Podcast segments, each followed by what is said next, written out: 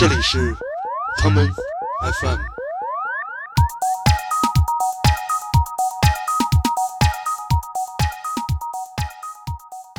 大家其实现在会说疑似抄袭嘛，因为这个东西其实挺难去直接把这个叉写上去的。我觉得更多时候是你一个可能自律吧，就是你还有一个个人操守问题，要不要脸了？我觉得。曾经这么说的，就是这五个福娃娃是领导攥着我的手，我的手攥着笔画出来的。他当时是在多摩美术大学任教，然后他们学校的学生给他办了一场葬礼。就是一开始的时候可能想就是糊弄过去，有时候想就是大事化小的感觉，然后后来但是一旦他发现就是落实或者是谁之后，就是他没法翻了这个事儿，然后也可能他一辈子就要背上这种骂名。先是来分享一些自己遇到过的一些别人抄袭的这种案例，咱们给他们来断断案。然后我们再聊聊究竟如何才能避免出现这样的所谓的 idea 撞车的情况发生。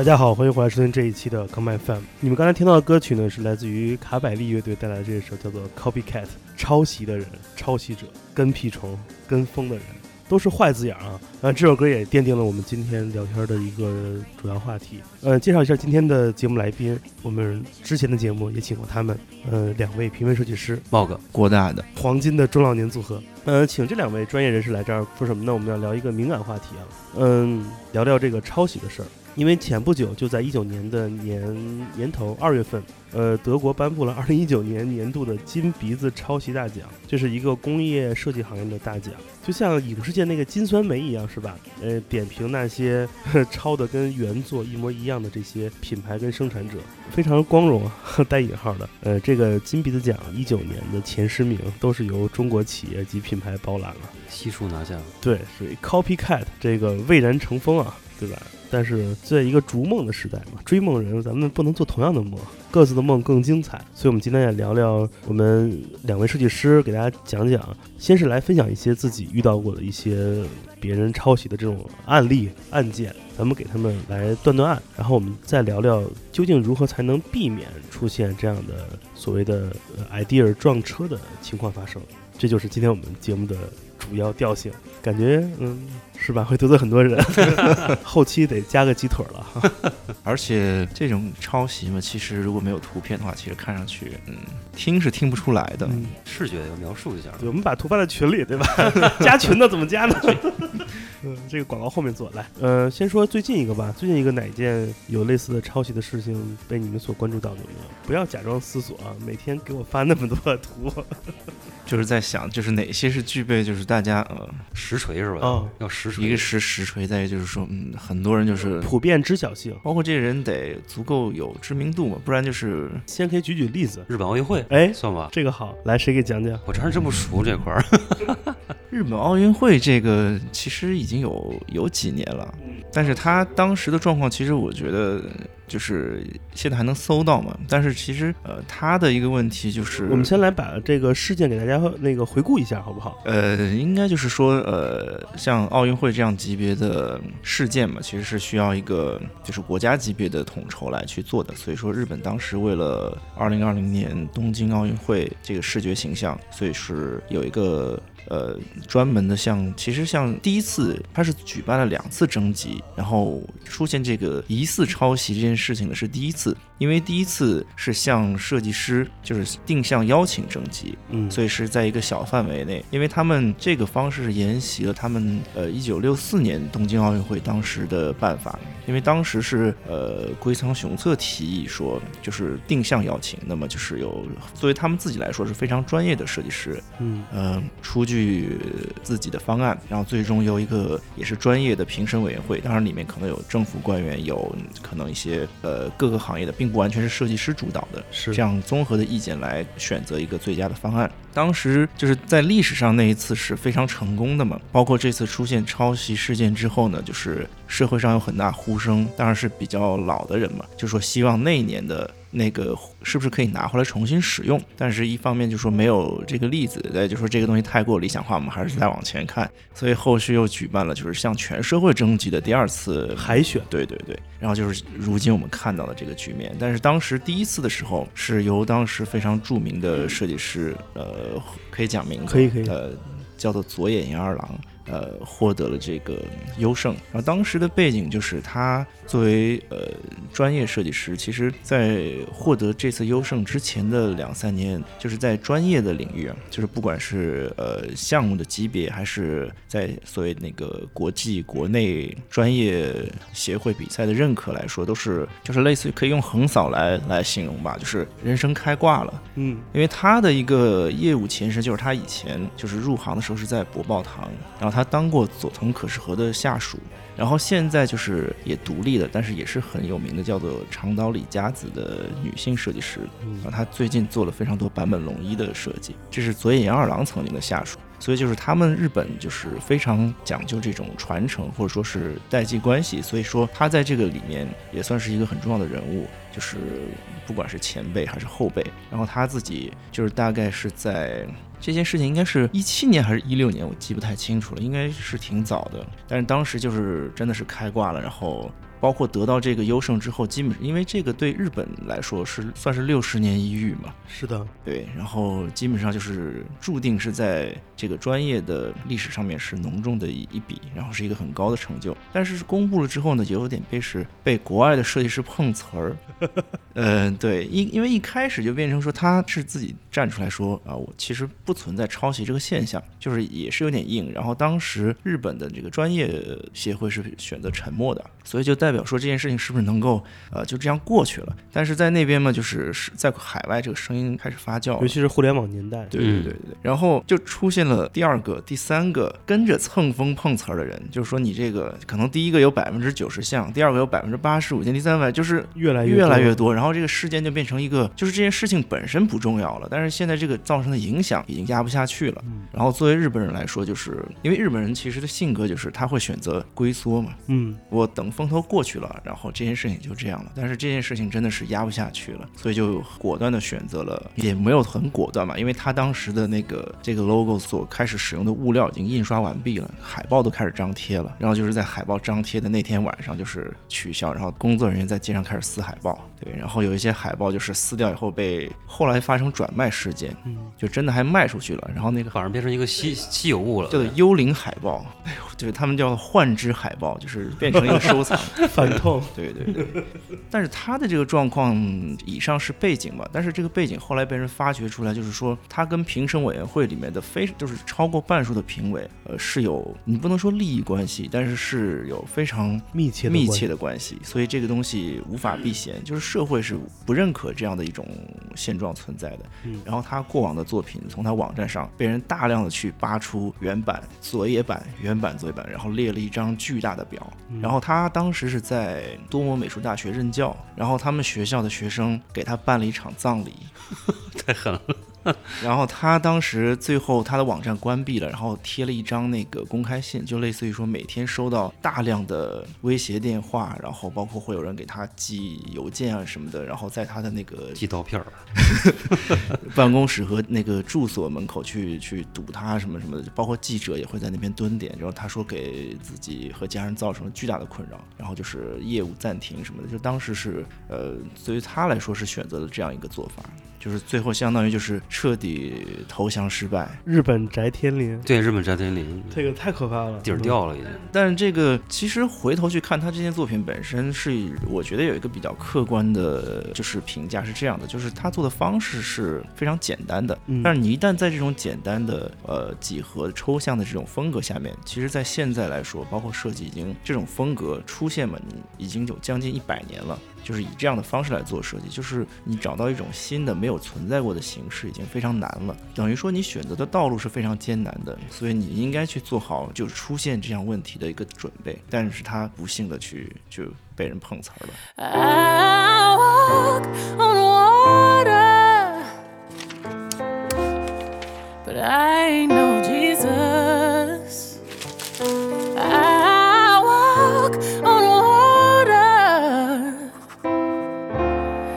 Only when it freezes. Why are expectations so high? Is it the bar I set, my arms I stretch, but I can't reach? A far cry from it, or it's in my grasp, but as soon as I grab squeeze, I lose my grip like the flying trapeze. Into the dark I plummet. Now the sky's blackening. I know the mark's high. Butterflies rip apart my stomach. Knowing that no matter what bars I come with, you're gonna heart gripe. And that's a hard fight getting to swallow. So I scrap these. As pressure increases like khakis, I feel the ice cracking because. I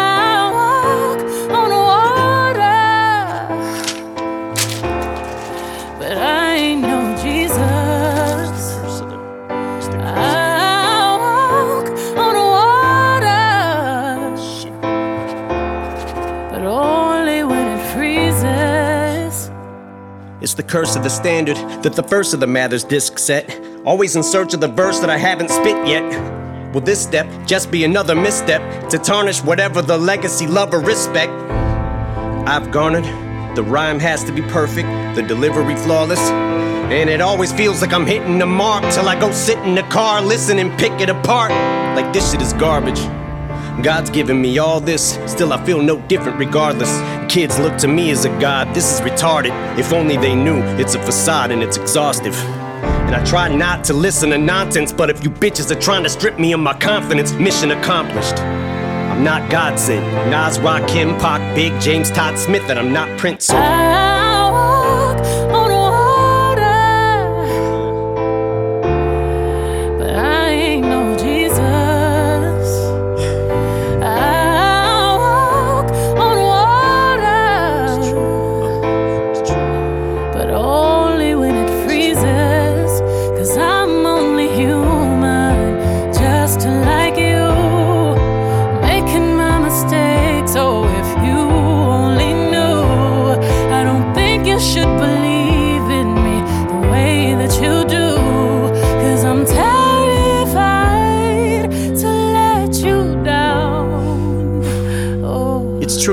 I'm a Rubik's, a beautiful mess. At times juvenile, yes. I goof and I jest. A flawed human, I guess, but I'm doing my best to not ruin your expectations and meet meet 'em. But first, the speed verse. Now, Big Sean, he's going too fast. Is he gonna shout or curse out his mom? There was a time I had the world by the balls eating out my palm. Every album song I was spazzing the fuck out on, and now I'm getting clowned and frowned on. But the only one who's looking down on me that matters now's Deshaun. Am I lucky to be around this long? Begs the question though, especially after the methadone is yesterday fades and the Dresden home is burnt to the ground and all that's left of my house is lawn. The crowds are gone and it's time to wash out the blonde. Sales decline, the curtains drawn, they're closing the set. I'm still poking my head from out behind. And everyone who has doubt, remind. Now take your best rhyme, outdo it, now do it a thousand times. Now let them tell you the world no longer cares or gives a fuck about your rhymes. And as I grow out of sight, out of mind, I might go out of mind. Cause how do I ever let this mic go without a fight when I made a fucking tightrope out of twine? But when I do fall from these heights, though I'll be fine. I won't powder cry or spiral down a whine, but I'll decide if it's my final bow this time around. Cause I walk on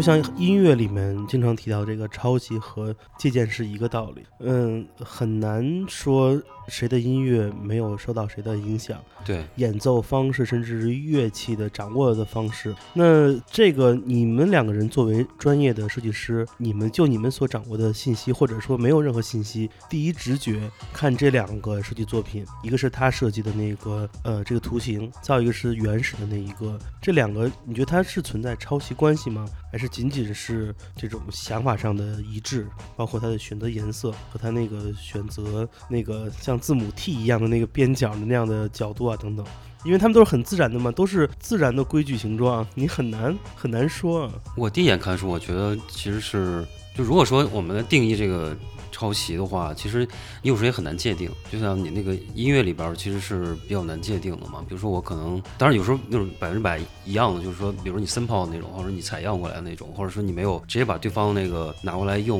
因为在我觉得有一部分是相似的，比如说视觉上的东西，你可以拿过来可能倒置，或者说去做一些处理，或者说你这样让它完全消弭掉。但是它，我觉得我第一次看那个奥运会的这个时候，我感觉其实还是比较清晰的，能保找到某种形式上的对应的，就是包括位置感跟那个它的排列方式，就是我觉得还是蛮相似的。其实，但是他其他一些作品，就是刚刚郭大说那碰瓷的现象里边，有些确实也，我觉得也也很难说他就是我看里面还有一个面包的那个图，那个完全那就是一个物品嘛，对吧？对那个对很很牵强，只能说。嗯，他当时还有一个状况是这样的，就是说他这个奥运 logo 像可能是还好，大家一开始就是也是先选择沉默嗯的一个一个理由，后来就是他呃，那就是说等于奥组委也为了去把这件事情想要去弄明白，那就是说公布了他当时提案的一个更为完整的一一套方案，设计稿，对，有很多应用，包括在实际场景中的应用。因为当时其实这个他获得优胜之后，同时一起竞标的很多其他设计师也选择了发布，比如说可以看到原哉的方案，可以嗯看到一些其他设计师的方案。但是呢，就是佐野研二郎有一个非常大的一个问题，就是他当时在做这个申报方案的时候，他所选择的图片也是没有版权的。哦就他在这个过程中，很多很多细节其实都存在一种对版权意识非常淡漠的一种处理方式。这样就是说，因为你有第一个人来就是指着你之后，后面第二、第三个，其实他们作为他们来说，他有一种道德优势或者道德的这优优越感，就会说他的照片是用我的，或者他的照片跟哪个地方是一样的，我把原图给你们看。结果就变成说，一个人就最后变成要面对的很多很多人的攻击，他其实有点百口莫辩了。所以就是一旦选择沉默嘛，这个潮水又会更加汹涌的袭来，所以最后就变成这件事情已经没有办法去去辨真辨辨实了。那你觉得是不是因为对于设计师而言，他不像那些做金鼻子奖这种盗版的山寨厂商，呃，对于他而言，设计工作是一个收获报酬相当丰厚的工作，所以才成为了大家那个众矢之的。你觉得有没有这方面的原因，才导致不仅仅是人们仅仅是对学术来讨论是否抄袭，而是夹带了很多社会层面的一些更普世的价值观点引到了其中？觉得可能日本是，我觉得他们会比较怎么说？他刚才那个郭大说有一点，就是一开始的时候可能想就是糊弄过去。有时候想就是大事化小的感觉，然后后来，但是一旦他发现就是落实或者是谁之后，就变成一个特别，就是他没法翻了这个事儿，然后也可能他一辈子就要背上这种骂名，骂名，就像他就是比如说，比如我们看很多那个小说或者电视剧都有表现，就是那日本那个杀人犯，嗯，就是他家人也会被受受牵连嘛，就是家人可能你就是像一个就是那种血统是有问题了，就他会质疑这个事情，就是我觉得他可能比如说他之前会有很多版权的一些问题，那么到最后他就会产生到就是会变到他这个身上这个这个东西，再加上他这个事儿本身是奥运会这么大一件事情，他得到就是你的铺的面是非常广的，就是大家会社会各个阶层的人或者说各个呃各种声音你都会听到，我觉得他会被这种就是架到上面去，但是你可能有很多地方，比如说你刚刚提到一个，就是他可能会有巨大利益回报，我觉得他最后的时候，它实际上不是一个设计的事情了，它是一个国家政府或者说整个你的文化力的一个一个体现的问题，所以说它会背后的东西会更多，我觉得它会被众矢之的变成一个。因为我我能理解的是说，倘若说一个人真的去做抄袭，他或者说他知道自己作为设计师，他的这个有一个明确的 reference，他拿来借用等等。如果是面对经济利益，他这么做我能理解。为什么呢？你做盗版，你做山寨，你能获得的直接的好处就是能赚钱嘛。比如我们做商业活儿，我知道我接了一个商业活儿，这是一个中国的一个品牌，老板就是一个那个农村土财主，是吧？做了一个某树牌椰汁，对吧？你让我改 logo，那行，我给你，反正你也不懂嘛，赚你钱我就走了。我也遇到过类似的这样的情况嘛。但是这种东西，它我觉得政府给你的竞标应该没有一个商业工作那么多钱吧？如果他真的是这样做，我觉得这个人一般而言，到他那个级别设计师，他应该不会真的，犯这种错误不会故意去做这件事情。难道是会深入骨髓吗？所以就是说，在出现这种潮水般的就是原版和作业版的这种抄袭一次对比嗯，稿件的时候，就是大家其实变成所有旁观者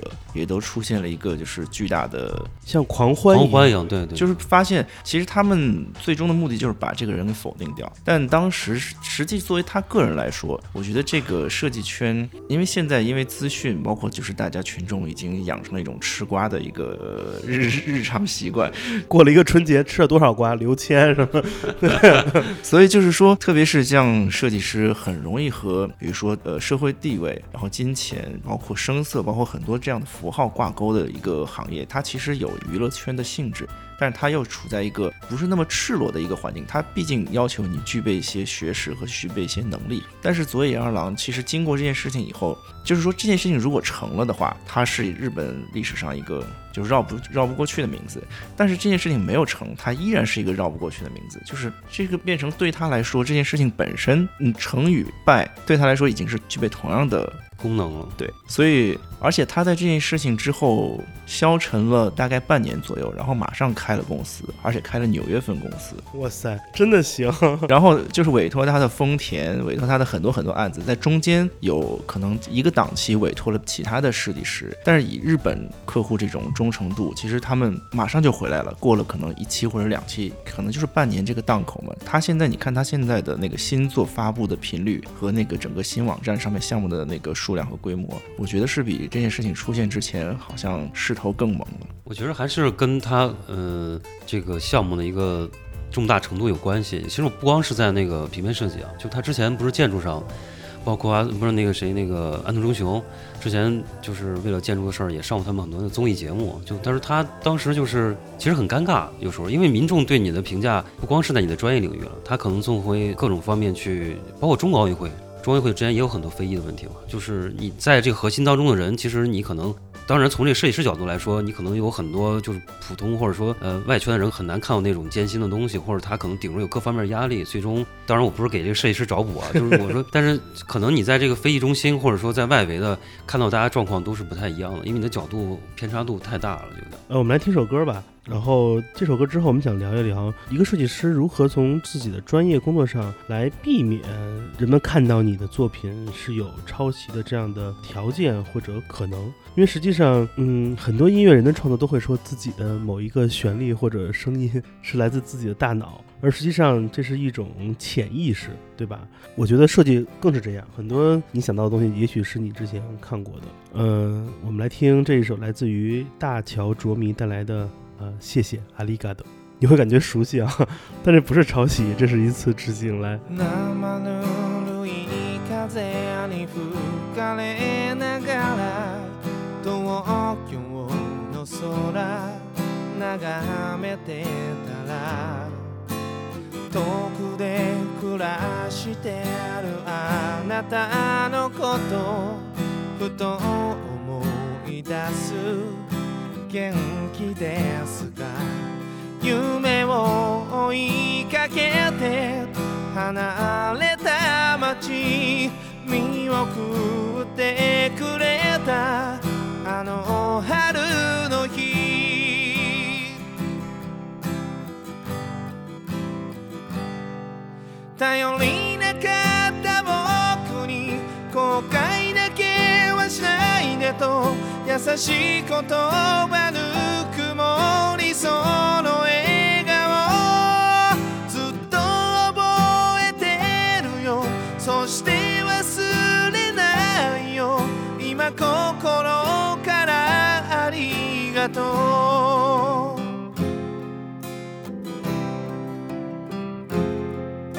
出来が悪くていつも困らせた。あなたの涙何度も見た。素直になれずに罵声を浴びせた。そんな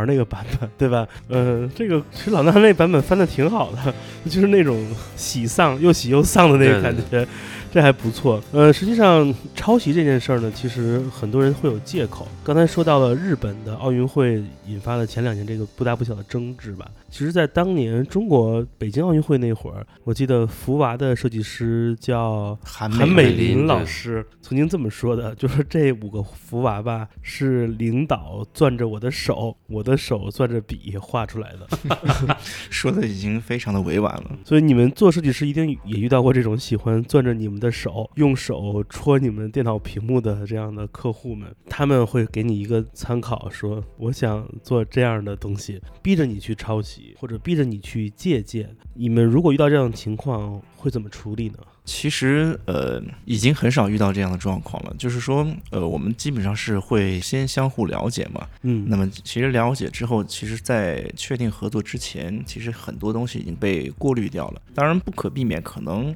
就是印象中应该还会有一两次，但这个东西我们会去仔细分析他的需求到底是哪一步，因为也许他想要的那个东西，因为他会讲说我不是设计师，具体来做的是你，但是我可能要他的是什么什么，我们其实会去分析他的需求，他认为这里面的他的点到底是什么，有可能并不是从视觉上面来看，或者并不是从一个很直观的东西来看，嗯只是说这里面可能恰好有一个功能或者有一些逻辑是他达到他目的，他认为是可取的一些优势。嗯那么我们会去把这个优势找到，包括跟他去交流，得出这样的一个结论。这样其实双方其实也是一次更为呃深入的探讨，然后也是更积极的去把这个事情推进。但是如果说只是粗暴的去，那你要这个，我给你这个，其实对方不一定是满意的。他有时候接受其实也是一个很被动、很无奈的接受。当然，如果说后续真的出现了一些可能关于版权也好，或者关于这种抄袭上面的一些道德问题，其实他对于双方来说实际上是都不愿意去面对的情况。嗯，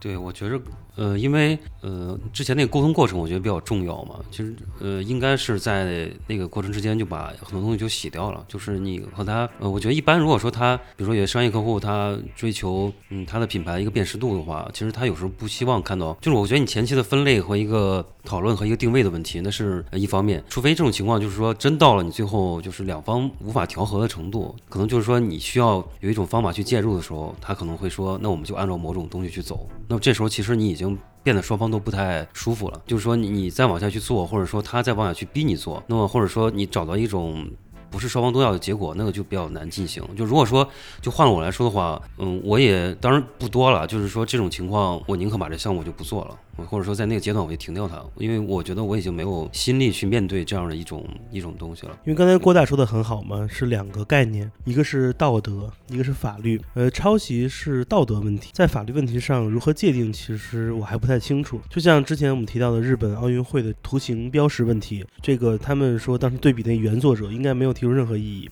所有提出异议对比的其实都是第三方。对于他们而言，他们所控诉的是他不是原告，对吧？那个倘若说真的是一个抄袭的作品，那这个受害者没有提出任何法律上的诉求，一切都是来自于道德层面的声讨。这段儿是的确是那个原作碰瓷儿的来，哦，是吗？嗯，但当时的状况就是原作碰瓷之后，其实又出现，第三方、第四方，就是很多人去说他也像我这个，就是但他有没有诉诸于法律行动？他当时是类似于发公开邮件这样，或者公开信，在一些社交媒体上去去就要求日本撤销这次的结果。嗯其实是有点挺凶狠的一次碰瓷儿。碰瓷。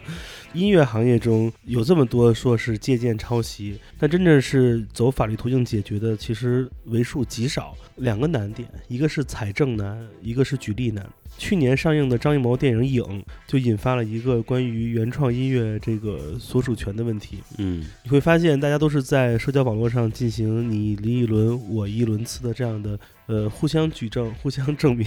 甚至都逼着老教授截出自己的 iPhone 那个照片截图了。呃，这种方式其实很难通过法律层面来去给他实实锤一下。对，而且因为这就是一个我很困扰的问题，对各个层面的呃关于创作版权、著作内容的这样的一个情况。我记得，因为作为出版物而言，可能还会好一点。我记得当年郭敬明是给人也赔过钱，对吧？嗯，但如果它不是一个标准意义上的出版物，或者是一个商业用途的作品，其实就很难。很难界定。而且现在我觉得还有一种情况，就是说，可能在一些具体的标识物方面，大家可能或者说已经有部分人有一个比较清晰的认知了，就是说你抄袭或者说相似是不对的。但是很多问题是出现在大部分人他对图片版权以及字体的版权还是出现在一个非常非常模糊的一个地方。因为我遇到百分之，呃，我不知道国大这是怎么样，我可能我遇到百分之八十五以上的客户，他对这个都没有任何的概念。就是如果说没给你留字体预算，没这个预算，因为他后面会觉得，所以说我们现在在选择的时候，呃，有时候可能也是为了呃减少沟通成本吧，我们会偏向于选择一些开源的或者说比较公开的字体版权的东西。但是这些东西它在应用场合上，包括它在一些法律文本上的一些释义，包括你像中文的，其实我们现在选择上面就比较窄。当然，像一大企业它比较好一点，就是它会有自己长期的，就是版权合作方，或者说它会有一个比较正常的一个库给你。但是你像有些小的，它其实它是很很不愿意花钱花在这个地方。其实这个我觉得可能又是一个比较任重道远的过程了。这个可能大家都会认知到会会差很多，包括我们其实很多设计师自己也没有这个意识。其实这个问题是有点，就有点双方都是用一个不太好的方式再去解决。就是我们知道的，像国内几个大厂，他们的字体其实是你是查不到收费标准的。对对对，通常就是说你有这个需求，你咨询他，他其实只留了一个所谓的那种私人电话，四零零的。我还遇到有有手机的，你知道吗？对对对就是我找到业务员，他在我搜遍了所有，就是我那个当时找那比较小一家字体厂商，他没有任何联系方式，那那可能是小的，那特别小。后来我找了半天，就找一个手机，你知道吧？要找一个 QQ 号，手机是不接的。我加了 QQ 号之后，就是那个头像都让你非常的就是感觉是一个，很远古的，不就头像很奇怪，就不像是一个厂商给你的，就是一个私人的头像，而且那个头像就是有点儿那个怎么说呢，就是可能是骗子。我跟你说，对，就特别像骗子，你感觉。然后我问他，他就是给了我一个特别随意的报价，口头报价，他们他们没有那种随便报像公函或者说是报价单对那种文件一样的，可能有一个标准。他们就是他会先问你你是谁，嗯你是什么品牌，对对对，就是你明显感觉到一种要按人下菜对对，见人下下菜碟的，就是看这把刀到底多长。然后有些人嘛，就是可能打过交道，然后这个就是你你会很谨慎，你不敢自报家门，因为他们的另外一种方式就是去街面上或者去网络上找你的侵权案底，然后这样留助于他们再去采取后续行动来用。因为早两年他们的一个创收方式是通过诉诸法律来获得法律赔偿，而不是真正取得授权的费用。所以说他们就是同时留了两个断口。但是他会跟你咨询的时候，有一些人相当于就是真的获得到他们可能一个指头的报价之后，他们会在一些网站上，或者说比如说百度知道上面，他们有一些我不觉得这是泄私恨吧，就是说当然那个情绪肯定也是有的，他直接在一些答案下面贴把这张图贴出来，再发表自己的感言，因为可以匿名嘛。然后他就说这些，比如说像比如像在包装上还好，但是如果说你只是线下在这个店做了一张海报，单张海报就要一个钱，你这张海报贴到第二个地方，可能尺寸换了换，他认为这是第二个次用法，要收第二次钱。然后这个这很难界限，特别难难什么？而且现在随着这种传播媒介的更新，其实他们原本的这种界定方式也非常老化，所以有时候，因为我们是作为服务方嘛，有时候你会发现这种呃作为版权方，然后作为客户方，他们的都是先从自己的角度出发，就是这个我要得到的规则或者我要去认可的这个条款，一定是我在自己这一方获得了足够的利益。对对对，或者说把这个问题规避的足够的少，这样其实会变成说，如果让他们单独去交涉的话，这个事情可能会拖得非常非常长。我发现了，其实法律更是来追究一些非法使用这样的一些侵权行为，而抄袭这种需要大量的论证论据的东西，其实很难通过法律这条路来给一个完整的答案，因为你的举证不像是抄袭那么容易就可以获得获取，对，还有一个申辩申诉的过程。所以说很多是一个就撕到最后，其实没有什么结果，变成一个就大家都不知所终的通。常来说，这种出现抄袭，因为大家其实现在会说疑似抄袭嘛，因为这个东西其实挺难去直接把这个叉写上去的，所以说大家也其实变成一个是带有道德角度的去批判，所以大家也会去选择那些已经在自己这个不能说行为吧，或者在自己这个行业里面已经有了一些积累的从业者身上开刀。但这个就很可怕。比如说，我之前跟郭大大讨论过，某国内的服装品牌抄袭了一个很经典的设计。呃，尽管它的字体选择跟原人原来的不同，那它的那个颜色的配比方案、排版形式等等，是你懂了，你会发现如出一辙。假设都是蒙德里安的配色方式，你可能做的是窗户，他可能做的是鸡蛋灌饼，嗯，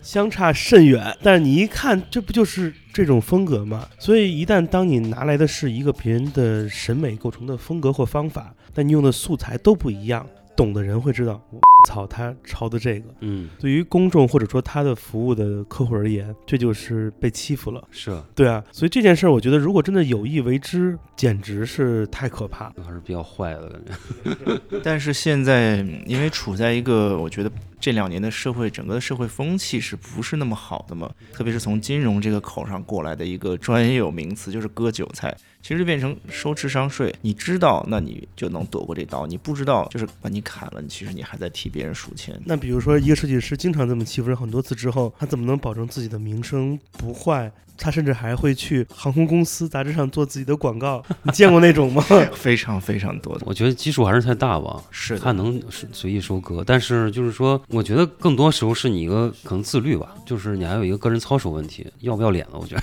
但你觉得抄袭会给一个人带什么好处吗？作为设计师而言，会让你的工作变得更快，只是觉得这个抄袭比较更有把握，更容易过关，因为这是两个概念。我觉着呃可能这个现在这个分层啊，其实就特别多了。我感觉一方面就是之前我们也聊过，就是关于互联网的，因为它提供了很多，比如说我现在有无数的素材网站，素材网站里边它提供了大量的资本源，就是说其实它已经可以让你应付很多场合的设计了。就这个我有正常的版权，我有正常的购买，我花了这个费用在里边，我就像我去买一些所谓的罐头音乐一样，对吧？我拿了这个我做一个拼贴，做一个行活，我觉得这个你是呃在某些场合是成立的，当然是成立的。但是如果说你需要去高创意的，比如说你一个 logo 或者一套 VI，你可能收很多很多费用，但是如果在这个层面上你再去抄袭的话，张老师的二十万，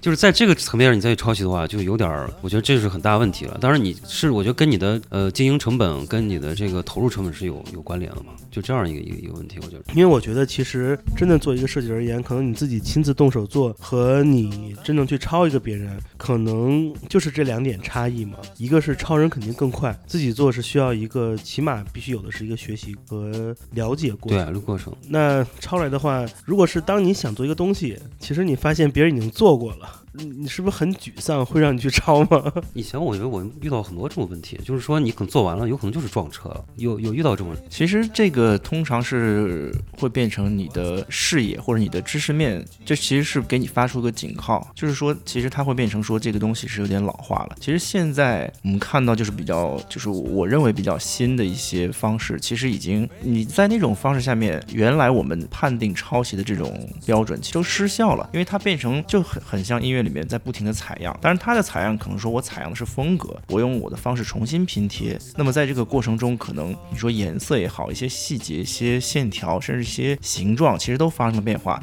但它其实采样的是这样一种风格进来，就是说你在这个里面，你能说它抄的更聪明了吗？还是说这是因为整个创作思潮，其实在各个行业里面都发生了一些变化？嗯，说到这个采样，其实拼贴、呃剪辑、再粘贴这种方式是上世纪七十年代已经开始在音乐行业中出现的一种方式，起码是实验音乐行业。嗯，大家都知道，九十年代电子音乐肯定是不用说了，但是在这个时代，这个新千年之后的这几年内，有一种新的风格出现了，叫做 re-edit。嗯，再编辑，我们来听这个来自于 WAP 厂牌的音乐组合 Python 带来这一首，是一个非常具有代表性的歌曲。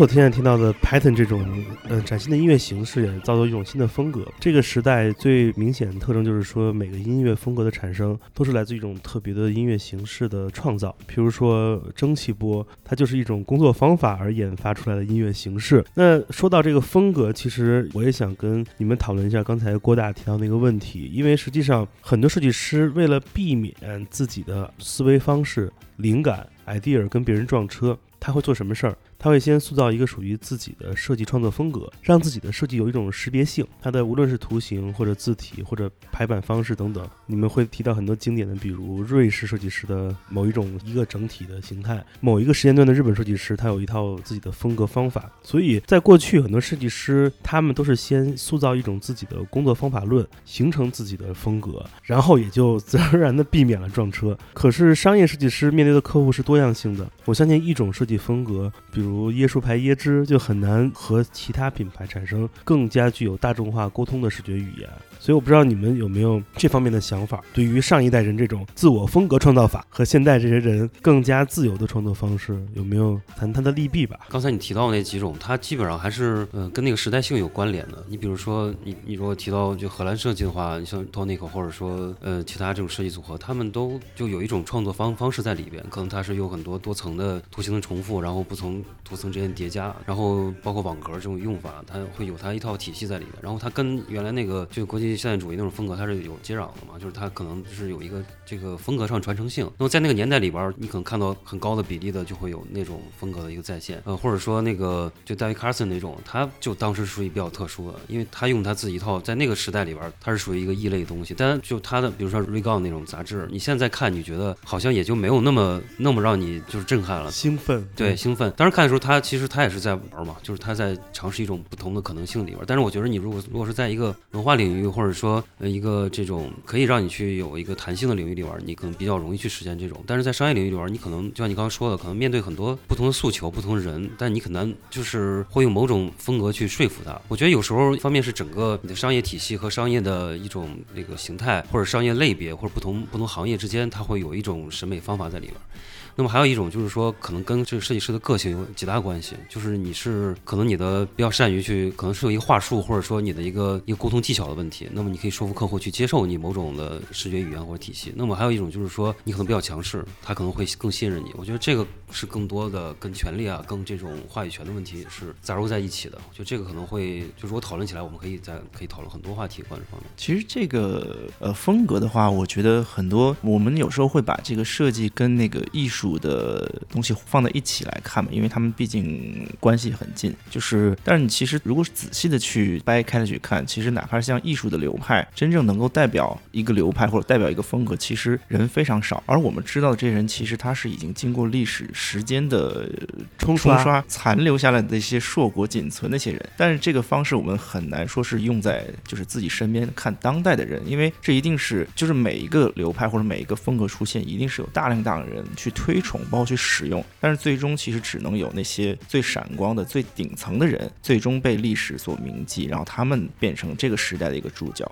但是像这种艺术啊或者设计，其实音乐也是，包括时装，就是它是一个循环螺旋上升的一个方式，就是你总是大概在二三十年左右会看到一个以前的回潮，但是它一定会改变了一些细节或者改变了一些方式，跟当下的技术啊，跟当下的一些其他的一些物质也好、经济也好，会包括政治的状况，对它有一些呃影响。其实现在来说，挺多那个设计师，因为资讯的关系嘛，就是大家对一个设计或者对一个设计师的了解，已经不单单是从他的作品来了解，很多时候现在呃比较聪明的设计师开始了一种新的做法，就是做人设，就是我这个人设立起来之后。我这个人设立起来之后，其实客户也好，观众也好，其实他的客户就不仅仅是给他设计费的商业客户，还包括了非常非常多其他方式给他钱，给他一些呃各种各样的支撑的一些，比如说零星的付费收听用户、付费呃看文章用户，或者付费各种各样了，就是说他可以熬鸡汤了。对他的人设立起来之后呢，其实这件事情就就它挣钱的方式也好，或者它产生第二次传播发酵的方式就非常非常多了。而你一旦立起来，其实就跟前面一样，一旦立起来，如果除非出现重大的公关或者说信任或者道德危机，你是很难崩塌的。这总比你一次一次的跟客户交涉、谈价格、做设计，然后再认可、签收、买单要来的更容易。这就是北京某著名高个设计师的方法吗？先把客户骂哭了，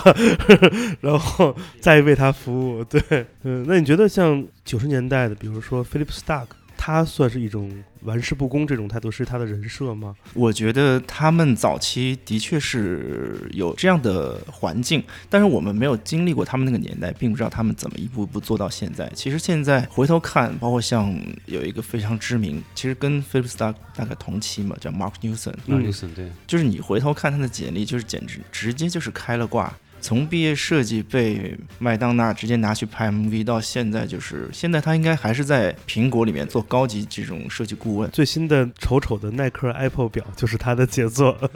就是他的客户名单拉出来，就是从毕业开始，就是可能很多设计师终身仰望的那些名单。对，人家集邮嘛，都是集什么什么，他这个服务品牌 A to Z 早就集齐了。对对对，所以这个人设一旦立起来之后，其实自然而然就是汇聚到他头上的资源也好，或者可能的合作方式，就是已经是另外一个等级。所以说，如果从现在来看的话，他们算是那个年代就已经明白这个道理的人，对玩法的。哎，那你觉得青山周平有自己的人设？当然有了。其实这个就不知道说他在这个人设立起来之前是怎么样的一个从业经历，但是从现在的结果来看，就是这个人设是帮助了他巨大。咱们给 Mog 也立个人设试试。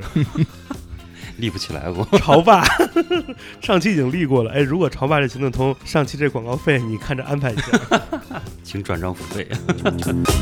She's crazy like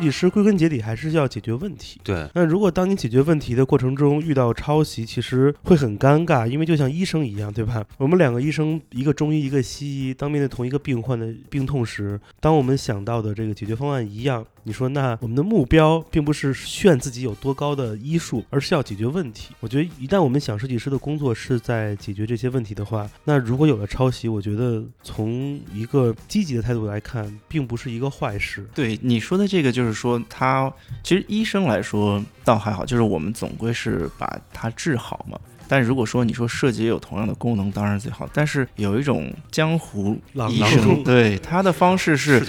这一辈子都让你买他的药，嗯，但是他又不让你吃死，吃出问题。所以这些，什么鞋垫儿是吧？所以有时候经常会发现，这样做的人其实就是经常来讲的，就是不是蠢就是坏。所以这个要好好的。但是这个时代有一个共性，在过往的这大概三四年中，大量的服装品牌都在修改自己的 logo，嗯，把它变得去衬线，更加规矩，用一些非常规矩的、非常容易矢量化的字体来操作。他们的这么修改，其实就是无非是基于一个是这个时代的视觉的一个调性被统一了，再一是他们的很多应用场景产生变化了。对，更方便、更容易。你看，都变粗了，都变紧了，都变瘦长了，为什么呢？都变成了 bold，为什么？你的各种使用场景更需要你这样。你的迪奥如果像原来一样有那些小小的结构，那个变成了 decoration，变成了装饰。对，去装饰化。这个时代不要这个，都是极简。嗯，所以那岂不是大家就是江湖郎中嘛？大家改的都是一一样的。说白了，我觉得有一个问题就是这个产生的变化。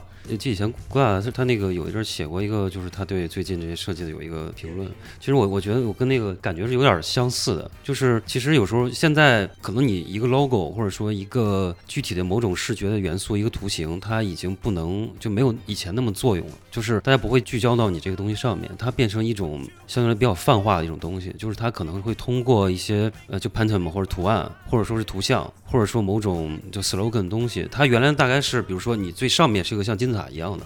我先有一个核心的一个 logo，然后我所有东西都跟它调性去走。现在变成可能这些东西都差不多同样的作用在扁，平。对，就特扁平。然后呃，大家看到它的时候，你的理解力可能是偏向于我要很快的知道这个东西是怎么样的。所以说他们都在改的更简单，然后把它改的更像是一个口号化的东西。我觉得服装是一个能够比较在这个商业市场的前端里边去感受这个事情的人。而且你比如说像以前那个 Mastercard，它现在改了 logo 之后，就你看就是两个圆。是对，如果说普罗大众的话，或者说一个不是专业设计人来讲，他可能他会觉得我可能为了这个可能花了上百万美元就去改两个圆，或者说就是最传奇那个故事，就那个 Next 的那个 logo，就是当时乔布斯花了很多钱去买那个东西，方块 logo，方块 logo，大家可能也不太理解那个东西怎么来做。其实我觉得两方面吧，一方面可能真的是有一些加成在上面，就是那些比较 dirty 的东西可能会有在里边儿。然后还有一方面就是说，他是当时会集中在这个 logo 上去看这个东西，现在反而我觉得不是这个样子了，就是可能比如说最近流行的这种比较这个新丑这种哈克里什么这个有好几年了已经，就是它可能会在嫁接上一些其他东西在里边儿，然后就会形成一种我觉得新的大家对视觉的不同的感受。那些大牌，我觉得他们我理解啊，可能他们都是基于这个目的去处理的。其实就是在更远的距离、更短的时间可以看到它看到，对，就是那我们看视力表格嘛，那个上下左右。是啊，争当那个最大的那个意义。所以我觉得，其实作为创作者而言，做到不抄袭的第一件事，应该是不要想抄袭这件事儿，要能有好的记忆力，判断哪些东西自己看过的确实是别人的，而不是自己做梦想到的。我觉得最可怕的是就是你没有意识到自己抄袭，对，就是你做完之后发现我这个我跟那个东西是一样，这个是这个是比较可怕的。所以有没有哪种工具可以自查自检呢？如果知网是吧？查重，你这个瓜实在是，